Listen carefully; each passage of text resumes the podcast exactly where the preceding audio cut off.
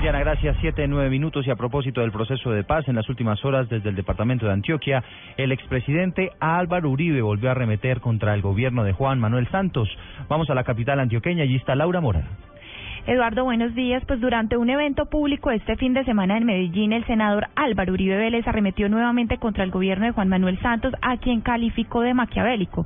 Según el senador Uribe Vélez, Juan Manuel Santos está ejerciendo presiones en todo el país para que las elecciones locales de octubre lo favorezcan. Aquí tenemos un reto.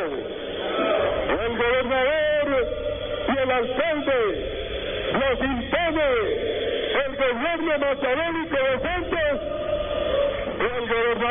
el alcalde los elige el propio criterio del pueblo antioqueño.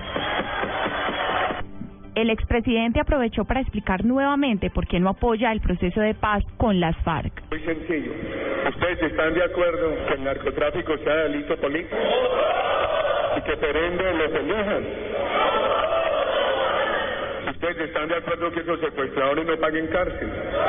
Que eso sea delito político.